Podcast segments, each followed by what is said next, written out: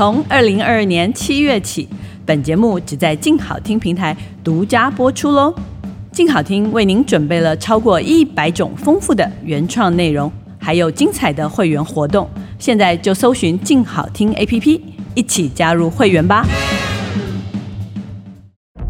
我从来没见过像奥巴马这样的黑人男有好多张纸，这样的气氛并不像是上一代苏联。现在台湾没有一个明确的诞生。住在满城内两万左右的满人。七零年代我们喝的是古巴朗姆酒，那时候所有的人都迷恋。新闻、历史、人物特写、调查报道，非虚构写作带领我们描绘这个世界的真实故事。它像小说一样精彩，像文学一样动人。欢迎来到静好听的非虚构故事方。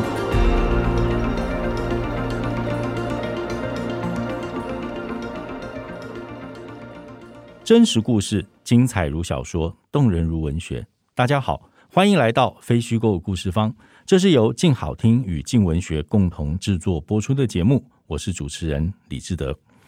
今天我们要为大家介绍的作品叫做《流氓王幸福》。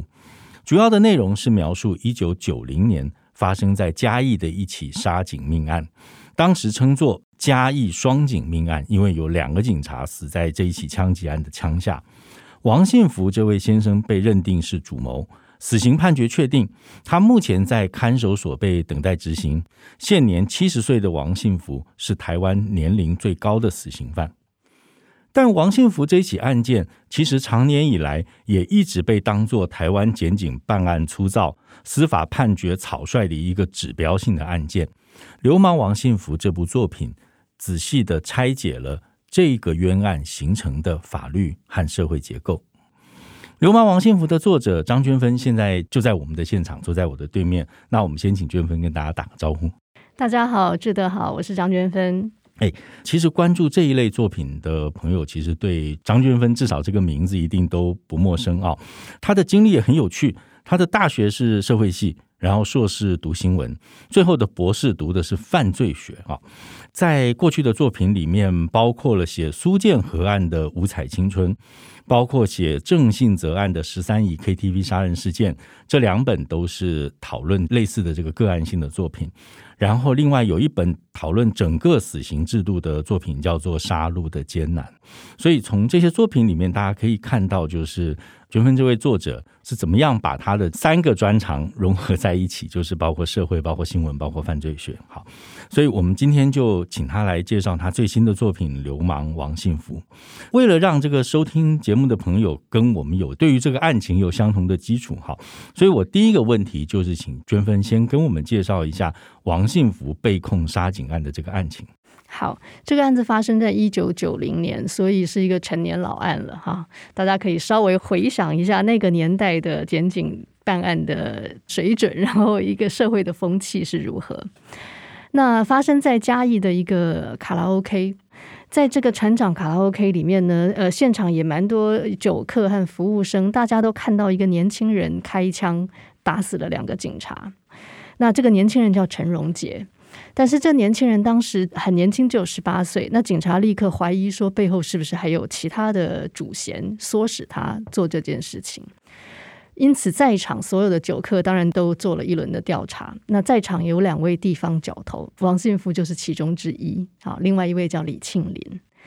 那这两位角头到底是谁命令陈荣杰去开枪打死警察呢？最后法院认为是王信福。好，所以这就是王信福这个杀人罪的由来，不是认为他开枪，而是认为他命令他的小弟开枪。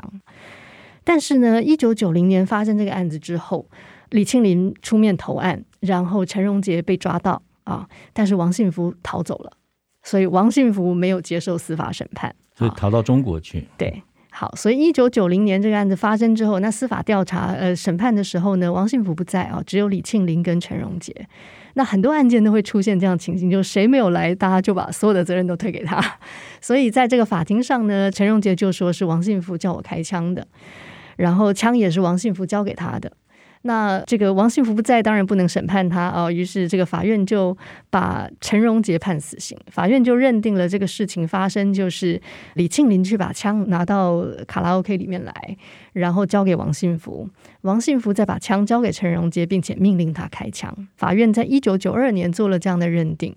那陈荣杰开枪杀警的这个事情，然后就被判死刑定谳，在一九九二年定谳。按照当时的习惯，就是立刻就执行了。呃，王信福呢，多年以后，他是二零零六年，因为他眼睛的关系必须要就医，所以他就冒险拿了假护照回到台湾来，然后被抓到了啊。所以王信福是二零零六年才落网的，所以二零零六年开始审判王信福。但是这个时候呢，陈荣杰老早就已经执行死刑了，陈荣杰已经被打死了。那当然，另外一个重要的证人就是李庆林了。法院一开始要传李庆林的时候，一开始他还签收了这个传票，然后真正要出庭的时候，他就不见了。此后再去找他，就已经不见了。好，所以这个案子里面最重要的这两位当初指证王信福的人，一个已经死了，一个已经不见了。而且当时有一些证人的证词对王信福也比较不利的啊，比如有人说我看到王信福拿一个东西给陈荣杰。那这些证人呢，经过很多年，其中有一些证人已经过世，如果还在的，出庭以后全部都翻供，全部的证词都是对王信福有利。是这个有利，就是比如说，包括其中一位证人说，我那时候是被警察刑求，那警察一定要我讲对王信福不利的事情，所以我就不得已。那他被刑求，包括说他被蒙上眼睛，然后被踢下楼梯，哈，所以他们就改变证词了。那王信福从一到案他就喊冤，然后他说：“我从来没有摸过那把枪，所以希望法院可以去验那把枪上面看看上面的指纹。”各位听到这里可能觉得很奇怪，因为这不是最起码的吗？好，既然是一个杀人案，然后胸腔，呃，不是一开始就应该要验指纹吗？可是，呃，这就是一九九零年的司法哈，当时就没有拿去验指纹。是，所以这把枪第一次验指纹就是在二零零六年王信福到案的时候，他说：“我因为我是清白的，所以请你去拿这个枪去验指纹。”验出来确实上面并没有王信福的指纹，所以这个跟王信福的说辞是一致的，就是他没有摸过这把枪。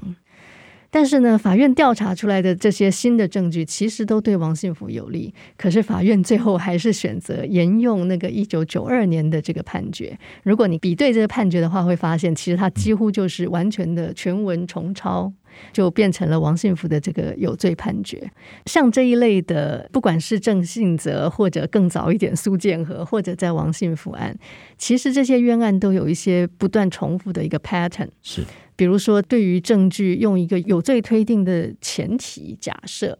然后自行脑补啊，这是在郑信泽案跟王信福案都发生的事情。是另外一个王信福案非常典型的一个冤案结构，就是他大量的依赖公诉性证据。是所谓公诉性证据，就是人讲的话，证人呐、啊、被告自己啊，哈，而不是科学证据。是。王信福案就非常典型，就是他这个科学证据调查出来，现场胸腔上面没有他的指纹。照理说，我们就会推定说，不管你到底有没有做，可是我们就没有证据，所以应该判无罪。按照无罪推定的这个逻辑推论是这样，但是法院不是这样想，法院却是大量的使用当年就是一九九零年警察制作的警询笔录，包括特别重要的就是陈荣杰的这个笔录，是啊，陈荣杰的指证。运用这些笔录，然后把这些证人的证词和陈荣杰的自白，把它拼凑在一起，然后用这样子的证据来判王信福有罪。那这个是在我们不管是从苏建和案或者郑信哲，一直到王信福，这个都是这些冤案一再重复可以看到的一个固定的结构。是。我我觉得这里面其实我想追问一个细节，就是这个行凶的动机哈，它当然不是细节了，它其实应该是一个主要调查的一个对象。就是说，您刚刚讲的，就是说有两个涉嫌主谋或者是教唆的两个角头，一个是王信福，一个是李庆林。我们在看一般的刑案的时候，这个警察在发布的时候，他就会告诉你这是情杀还是仇杀。嗯还是这个我们讲的随机杀人，就没有动机的。好，就说这个杀人动机其实是一个首要调查的对象。那这两个人各自有什么动机吗？对，这是王信福案最弱的一环，就是按照法院所认定的这个事实，我们就会纳闷说，王信福为什么会有杀人动机呢？是啊、呃，法院说呢，因为现场卡拉 OK 放错歌，所以王信福唱歌唱得很不爽。但是这个一来就是说，这个情节非常的就成了 Al Capone 了，对，这是非常 trivial、非常微小的事情啊，为了这么小事情杀人，这个是很不能理解。这是第一个。第二个就是说，他杀的不是放错歌的人，他杀的是在场的另外两位消费者啊。这两位警察是下班之后去那里吃宵夜放松的。所以这个怎么样讲就是说不通啊！这个王信福命令要杀警察，这个动机是中间就是让我们在逻辑上面觉得是连不上的。是。那王信福到案以后，他有一个主张，他说李庆林啊跟他哥哥都曾经因为赌博罪被判有罪，因为他们当时是当大家乐的组头。那当初这个赌博罪就是在场的这两位警察移送的。是。法院就进行调查，调查以后发现，哎，确实李庆林跟他哥哥真的有这个赌博罪的前科，只是因为这个调查的时候就是时间已经过太久了，所以当初那个案子的卷证是已经销毁了啊，因为赌博罪是轻罪，所以他卷证保存不会很久。是。那时限过了以后，那卷证就销毁了，所以我们无从确定到底是不是这两位警察把他们移送的，是。但是有前科却是可以确定的。也就是王信福提出的这个主张是有得到部分的确认。那如果这样想的话是比较合理，因为那一天在场显然没有发生任何大到可以成为仇杀理由的事件啊，所以是不是有可能这个仇是之前所结的？嗯哼，好，所以如果是之前曾经被两位警察移送赌博罪，这个动机是听起来比较合理的。但是我想把这个题目再拉得更远一点。这这个案件发生在一九九零年，刚才这个娟芬已经用陈年老案来形容它了哈。但是娟芬在写作或者在看待这个问题的时候，其实你把它拉到更远去。我们讲一下这个书的题解啊，这本书叫做《流氓王信福》哈。那我在一篇这个简报里面看到这个中研院的彭仁玉老师哈，把这个“流氓”这个字，他的说法是他一开始看到“流氓”他就很不满，就是你怎么把它当做是流氓？读完以后，他觉得这个“流氓”是动词。就是王信福是一个被标签为流氓的人。好，那流氓的这个治安制度其实来自更早的年代。能不能请娟芬介绍一下流氓这个标签跟王信福这个人生命的关系是什么？好，我们从小都听到说，呃，什么人被是流氓，然后被抓去管训，这个是我们小的时候就是还在戒严年代常常听到的事情，但是没有去深究过什么叫做流氓，怎样会变成流氓，然后管训是怎样。是好，那我是因为呃，就是在想要做王信福的这个年表的过程里面，哎，发现这里面好像是有点问题，竟然当时是可以不经过法院的。那从这样子去了解当时在戒严时期的这个流氓制度是怎么回事，了解进去以后，当然从国家档案里面就是越看又有越大的惊讶嘛啊，因为我过去的印象里面，我们从前都以为说会变成流氓，就是表示你是黑道大哥嘛。好，你是累积了无数的前科之后才会被认定是流氓，但是从王信福身上我就发现不对啊，因为王信福是在十八岁的时候就已经被提报流氓了，是，那十八岁怎么可能是黑道大哥？而且十八岁他还没有任何前科。那这个是我在这个个案身上发现第一个事情，就是说原来他的流氓身份先于他的前科，所以并不是一个人前科累累才变流氓哈。然后再去看这个流氓管训制度，发现说，哎，当年要被认定为流氓，原来是这么简单的事情，就很容易。啊，就只不过是非常 minor 的，我们现在觉得是很轻微的一些，我们现在都不会认为那个叫行为不检了啊，比如说就头发留长一点，然后穿花衬衫啊，然后这个呃深夜不归，所谓深夜就十一点多看完戏之后要走路回家，这就是深夜游荡了啊。那当时有违警罚法，这些行为全部都是违警罚法。然后违警罚法这个累计了几点之后，就像超商几点制度一样，可以换一个公仔，你换到的就是管训队伍的入场券，哈，就被当做流氓就送到外岛去了。是。那王信福就是在这样子的一个过程里面被变成流氓，被国家标签为流氓的。那流氓这个标签，我觉得在他的案子里面至少发挥两个重要的作用。好，第一个作用就是说。王信福他从十八岁就被贴上流氓这个标签。案件发生的时候，他三十八岁，所以二十年了，他都顶着这个流氓或者坏人的标签，成了个资深流氓。对，就越混越大为了啊！那外界的对他的眼光是这样，而且你想想看，从一个人刚刚成年的时候，这个是他人格在形成的时候，是，所以这个流氓的烙印是深深的内化在他的内心的。那他很知道别人是会怎么看他，别人怎么对待他。这是为什么他当时惹上这个麻烦之后，他不会选择出面说明，他选择逃走。是、嗯、因为他可以预期到别人是怎么看他，别人看他就是看到一堆前科和你是流氓。那第二个作用恐怕就在于法院在看到底是王信福还是李庆林是这个背后主使者。当他们做这个判断的时候，恐怕王信福作为流氓的这个身份也是在法院的这个新政里头。所以你可以在法院的判决里面看到一开篇，呃，就是把王信福的前科列出来啊，前科累累的人。那这背后的潜台词就是说，你看你就是坏人嘛，所以果然这次你又做坏事了。是好，所以我想“流氓”这个标签决定了当初王信福决定要逃亡，也决定了后来为什么法院会觉得，即使在罪证不足的状态下，还是把王信福判了死刑。是，那我们先回到案件的本身来看啊，就是说。娟芬非常努力的告诉我们说，这个体系是一个扭曲的体系。嗯，这个体系里面有各种的角色，就是如果我们先把所有个人的因素抽离掉的话，我们去看体系里面的这个各种人，其中非常明显的就是这个受到冤屈的人是王幸福。那另外一个，其实刚刚娟芬提到了，就是说目前为止唯一法院认证实际上动手开枪的十八岁的小弟叫做陈荣杰。我在读书的印象里面，其实看看到了这个陈荣杰。我们用十八岁的小弟这个形象来形容他，你心里就会浮出一个印象，就是这是一个被操纵的人。你怎么样描写或者理解这个被操控、被操纵的状态？嗯，刚才志德有提到，法院认定陈荣杰开枪的这个情节是非常荒谬的啊。是。我们如果先从陈荣杰的证词来理解他，或者揣测他是什么样的人，陈荣杰虽然指证王信福，可他的证词是不断的在改变的。他一开始他承认说他开两枪，但是他说王信福扶着他的手肘开枪。对，那其实这个就开枪姿势对我们来说真是有点匪夷所思，因为有人牵制你的 状态下，你怎么瞄准呢？哈。接下来，陈荣杰的证词不断的改变。接下来，下一份警询笔录，他就说没有，我只开一枪，另外一枪是王信福先开的。是。然后此后，他的故事不断不断的改变，包括说，哎，他那天呃喝醉酒了，包括说他其实是躺在椅子上睡觉，然后听到枪声才起来，包括说他没有瞄准，是王幸福抓着他的手，而且帮他瞄准啊。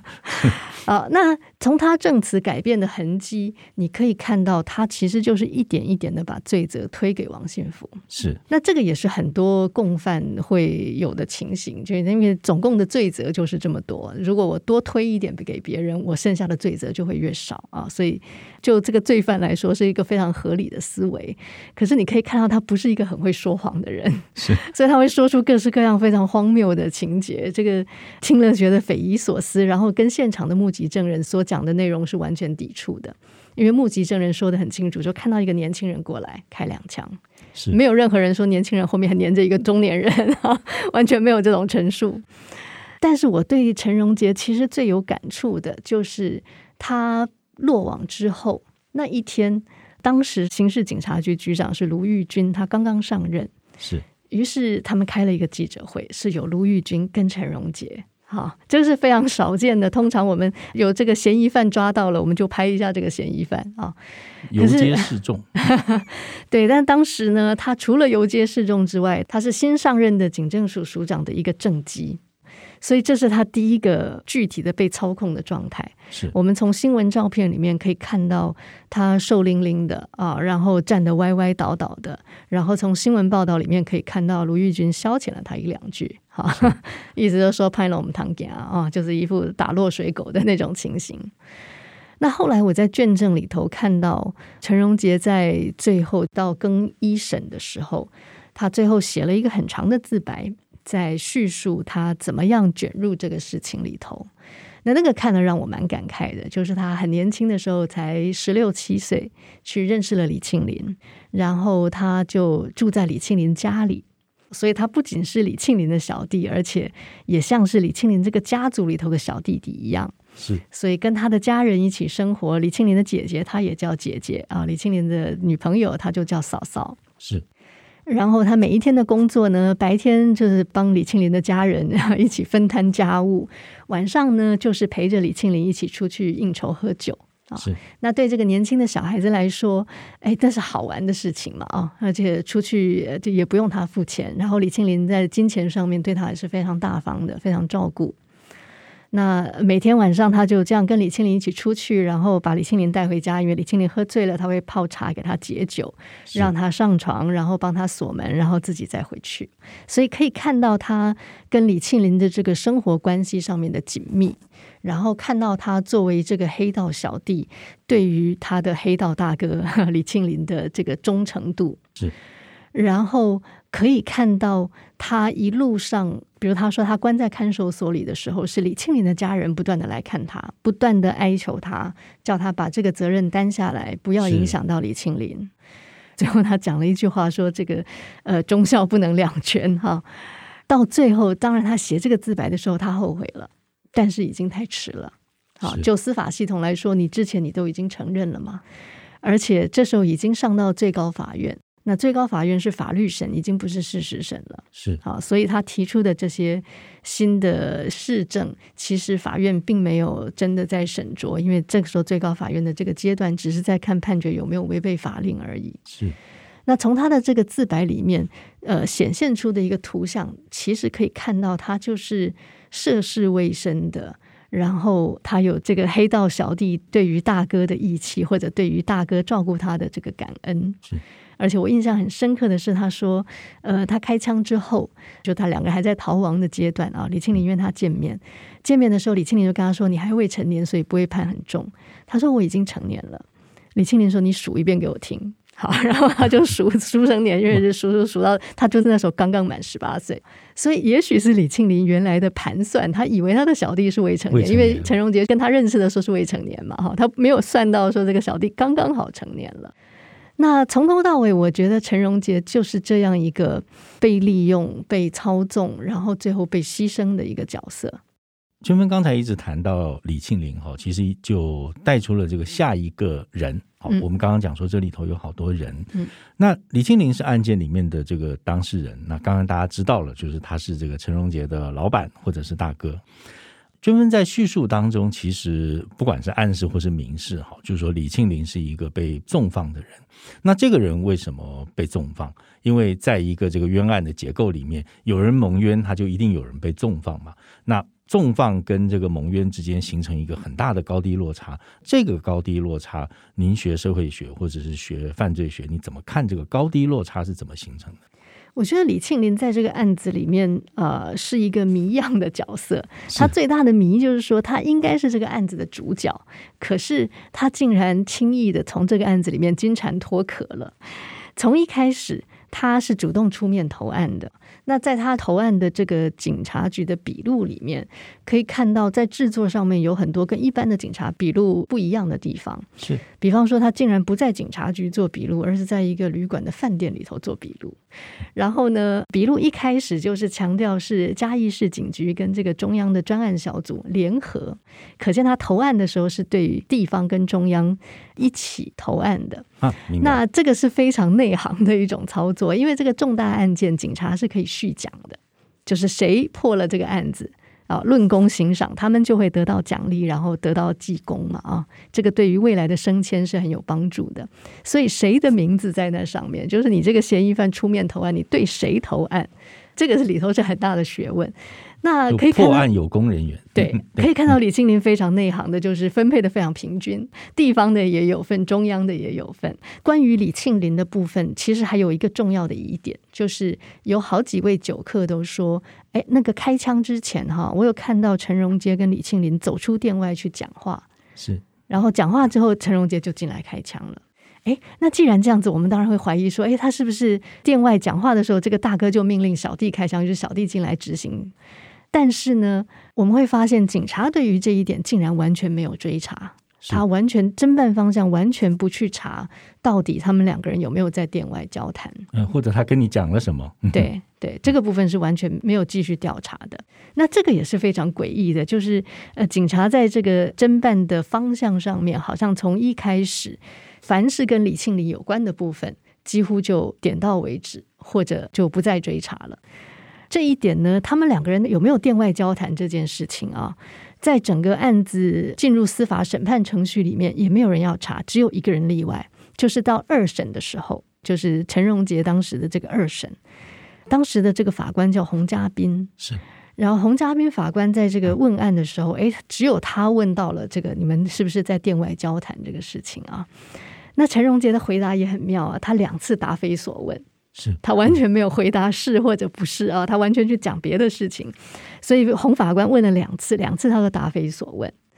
那接下来的事情就更诡异了。这个说到这里，听众可能很想要知道接下来怎么办。接下来呢，洪家斌法官被调走了。他就忽然被调到民事庭，所以这个案子就不在他手上了。到最后呢，到一九九二年这个案子定验的时候，最后的结果是陈荣杰呃杀人判死刑，而李庆林呢判的非常轻。李庆林法院只有认定说那个枪是李庆林的，所以他只是持有枪支而已，所以只判了五年，然后当时可以减刑，所以两年半。那因为从羁押开始，那个羁押的期间都可以抵刑期，所以他就再做几个月就出来了。所以这整个案子其实对李庆林来说可以说大获全胜。你从这些笔录或者是从这些事实的这个里面，你看到了一个怎么样的执法系统？嗯，呃，好，我想我们就分这几个角色来说，先说警察啊。呃，我印象最深刻的是，警察在问证人的时候，其中这里面有一位证人是最关键的证人，就是这个卡拉 OK 的老板啊，他叫洪青一。那警察在问他的时候，那个咄咄逼人的程度是非常 令人惊讶的啊！就是这个从警察的笔录里面，你都可以感受到，呃，如果你是洪青一当时所承受到的那种压力。而且呢，呃，很多案子都一样啊，这个案子也不例外。就是在洪晴一的这好几份笔录里头，警察最凶的那一份是第二份笔录嘛啊。洪晴一呢，本来他并没有指证王信福任何事情，可是，在第二份笔录，警察对他很凶之后，到第三份笔录他就改口了哈，就是到第三份笔录他就懂了警察想要什么，所以他就给警察想要的东西。然后这个第二份笔录呢，警察就没有把这个笔录送给检察官，所以这个第二份笔录是很长一段时间，检察官在起诉的时候是没有看到这个资料的。后来好像到二审的时候，呃，法院才因缘际会的把这个第二份警讯笔录找出来。所以警察在问笔录的时候，如果你拿洪清一的笔录跟李庆林的笔录，这两个同样是案件的证人或者关系人，但是警察对待他们的态度是截然不同的。是。那从这里面其实看到，就是说警察在问洪清一的时候，可以看到我们现在说不正讯问啊，就大家比较可以理解，就刑求就打人。可是其实不正讯问有很多种方式，有时候他不一定要打人，比如他对洪清一其实就是这样啊，一个精神压。嗯、对对，好，包括说反复的侦讯啊，你这次问，你这次这样讲，然后这个做完笔录之后，他并不放你走，再做下一份笔录，就跟那个导演导戏一样，就你这次演的不好，再来，对，再来一次，然后再来一次，好、嗯，然后 我选一次我要的，对，然后再重复 n 次以后呢，最后终究这个演员就在揣摩导演想要什么。那这个反复侦讯常常也有这样的效果，证人最后不是在想说我说出真相，证人想的是说到底警察希望我讲什么，我就讲这个给他听。对，这样我才能把这个赶快结束掉。对对对，那这个是在我从卷证里面看到警察的样子。是，您在写书的过程当中，你有尝试的去找这些当年办案的检警或者是法官吗？特别是我在里面看到一个很熟悉的名字，我不知道是不是第一个。办这个案件的检察官就是现在这个法务部次长蔡必忠。对，当时蔡必忠检察官还在嘉义嘛啊。那我当年在写《五彩青春》的时候，就是苏建和这个案子。那个时候我曾经想要去采访检察官，那也不意外的就全部都被回绝了。其实，呃，应该说面对媒体，最早大概是从。蔡崇隆在拍《岛国杀人记事》的时候，他当时这个苏建和案，他拍纪录片，然后当时的法官有接受他采访，警察有接受他采访，但是从那个纪录片出来之后呢，后来就那个就已成绝响，拒绝往来。对，那也是因为这个呃，我在写《五彩青春》的这个被拒绝的经验，所以后来我并没有朝这个方向去努力。所以你很早也就拒绝往来。也可以这样说，我我我知道一定会得到一个拒绝的结果。那当然，呃，我觉得这个我也可以理解，就是说从检察官的职，呃，他这个工作的角度，当然，如果他当初曾经掌握过任何跟案件有关的证据，一定都已经在卷子里面了。他不可能说暗砍一个证据，现在才拿出来说，所以一定所有的东西一定都在卷证里。那我也从来不去找办案的警察。我的理由是这样，就是其实我处理这样子的司法案件，你可以说每一个我想要访问的人都有他自己说谎或者自立的动机，都有可能。所以我从来在不管是在哪一个案子里头，我从来不太依赖访谈，我从来最信任的是案子的卷证，因为人会说谎，人也可能会记错，只有卷证是最诚实的，尤其对于这个成年老案来说。你去问一个警察，他这个一辈子都在办案，你忽然问他一个三十年前的某一个案子，那我实在很难相信他会记得，我很难相信他这个记忆，或者我很难相信他会坦诚的说出他当初处置不当的地方。是娟芬这边其实已经慢慢进到了写作的部分哈，嗯，那谈到写作。我们里面可以看到，其实娟芬在写王信福跟王信福的家庭的时候，他的写法其实跟我们前面提到的这个陈荣杰是很不一样的。书里面有一段从王信福的妹妹阿玉的视角看他哥哥的遭遇，我们先请娟芬来帮我们朗读这一段。风声鹤唳，三哥信福不知道跑去哪里躲起来，猪肝面之夜再也不可能了。阿玉完全状况外，但他想，他总该帮忙照顾一下阿华。论辈分，阿华是他的准嫂嫂，但论年纪，阿华才十九岁，根本还是少女。她怀了孕却遇到这种事，一定吓坏了。三哥要当爸爸了呀，怎么可能去杀人？这次三哥真的跟以前不一样。阿玉感觉得出来，他好像真的很想成家立业。阿玉听说那天他们喝了很多酒，念头一转，便问阿华：“你有心一定不饮酒，所以你最知道那天的情形。王信福有开枪吗？”阿华说：“没有。”他有叫人家开枪吗？阿华说：“没有。”这样阿玉就比较放心了。三哥真的改变了。不过事情却不是这样发展的。那晚的朋友之中，有人出面投案了。然后把事情全都推给王信福，这样王信福更不敢出面了。有人被判了死刑，定谳，而且依照当时的惯例，定谳后很快就执行，死无对证。王信福感到绝望，要在司法系统里得到平反已经不可能。其后，阿玉辗转知道三哥信福去了中国，展开人生不知道第几度的逃亡。少女阿华生下了孩子，但孩子没有父亲，缺席的父亲不算父亲。那接下来，我想就写作的部分再请教一个问题。我印象很深刻的是这本书的后记，您在这个后记里面其实提到了关于这一类作品，特别是。非常敏感的案件，就司法案件里面，你自己有一个写作的伦理。你有提到说，在这个叙述的过程当中，有一些空白就必须保存下来，或者是你也用一个很有趣的例子，就是提醒读者说，当你打开一本像这样非虚构作品的时候，它是个无菜单料理，就是你是不能点菜的。我今天有什么东西，我就出给你，然后根据我能够写作的范围，好，为什么你会这样提醒读者？其实我处理的这些案件是非常敏感的，这些相关的当事人，他可能会因为我的写作而受到非常重大的影响。哈，比如说他的这个身上这么重的刑罚能不能够免除，然后能不能够真正被平反，能不能够在社会意义上重新得到他的清白，类似这些，他可能有非常重大的效果。我讲无菜单料理的意思是这样啊，比方说，我们作为一个普通人，我们可能对别人的人生会好奇，啊，如果当初有个什么社会事件，我们可能会好奇说那个人后来怎么了。可是如果你是那个人，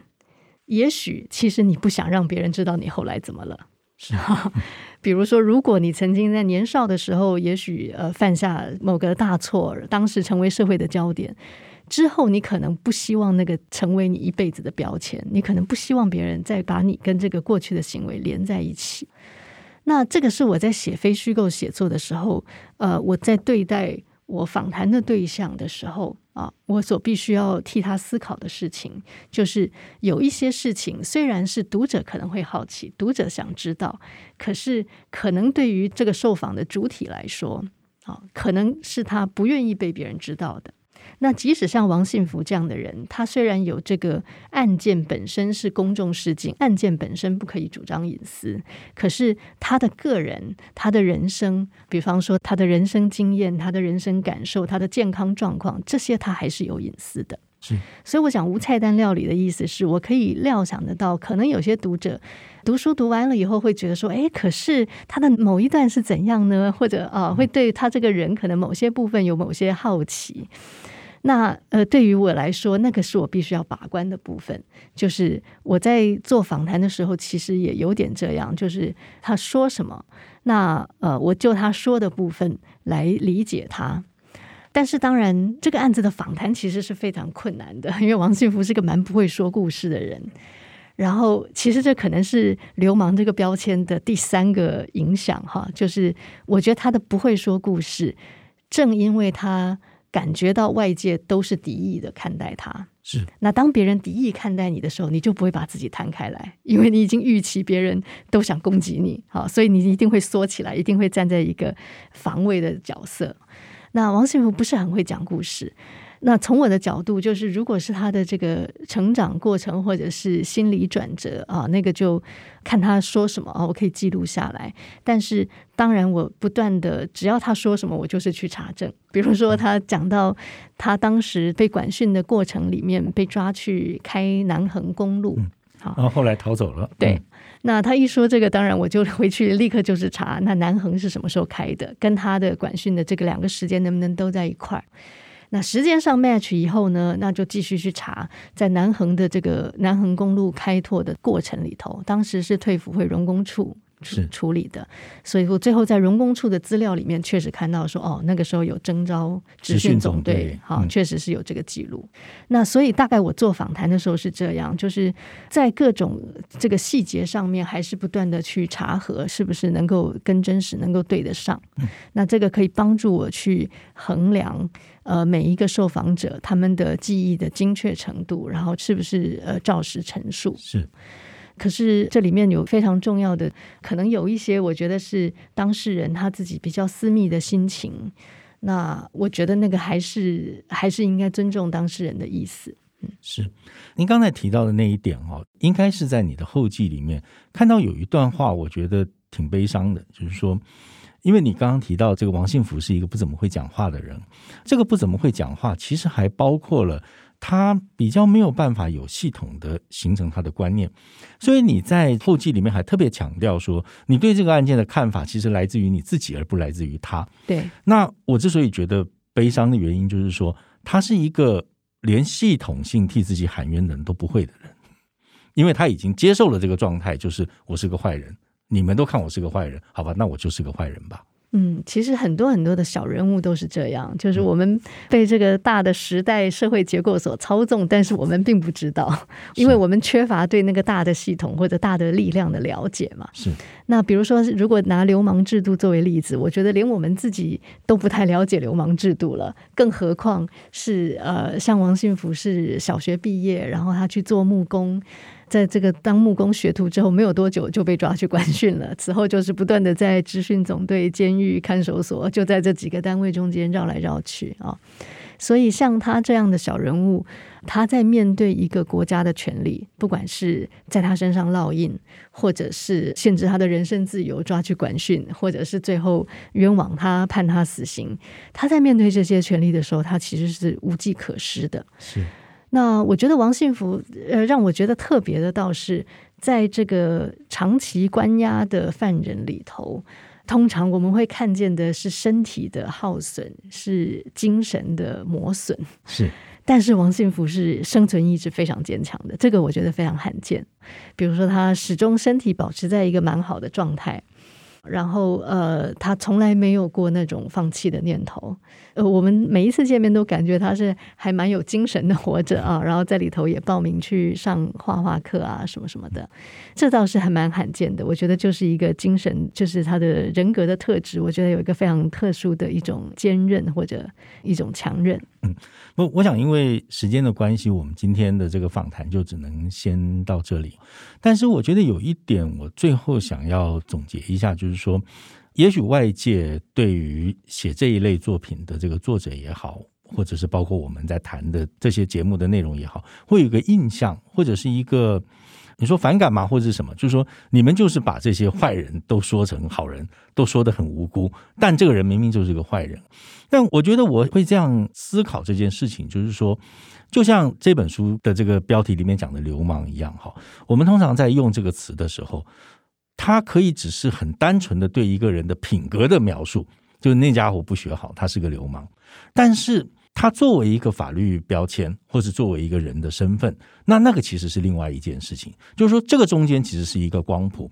你品德不好，或者你不喜欢他这个人作为一个形容词，跟把他真的标签为一个流氓，用社会制度去制裁他。我觉得那需要一个更严谨的程序，所以我们今天谈的所有的问题，其实都都落在这个光谱的另外一边，就是当你要用一个治安手段或者用国家手段去制裁一个人的时候，那你必须很清楚的把里面的这个分际能够看得清楚，在用的时候非常谨慎的引用，然后并且考虑到这个背后其实是一整套这个社会制约的机构在那里，就像这个辅大吴豪仁老师在这个书前面的评论。有一段话，我把它照念出来。他是这样写的：完全犯罪之所以是完全犯罪，并不是因为计划缜密，而是因为这个犯罪者的阶级正确。冤案之所以成为冤案，跟法网疏漏没有关系，而是因为这个人的阶级不正确。那我想这一段话其实非常能够总结我们这一集节目。那今天我们谢谢娟芬的分享，她把自己的三种专业融合在一起，然后不断不断的提醒我们要用不一样的方式看待这些加引号的罪犯。好，我们今天谢谢娟芬，谢谢谢谢大家，感谢大家收听非虚构故事方这一集节目，由李志德、陈远倩企划制作，刘宝林录音和后期制作。未来也请大家持续锁定由静好听与静文学共同制作播出的节目《非虚构故事方》，我们下次见。想听爱听，就在静好听。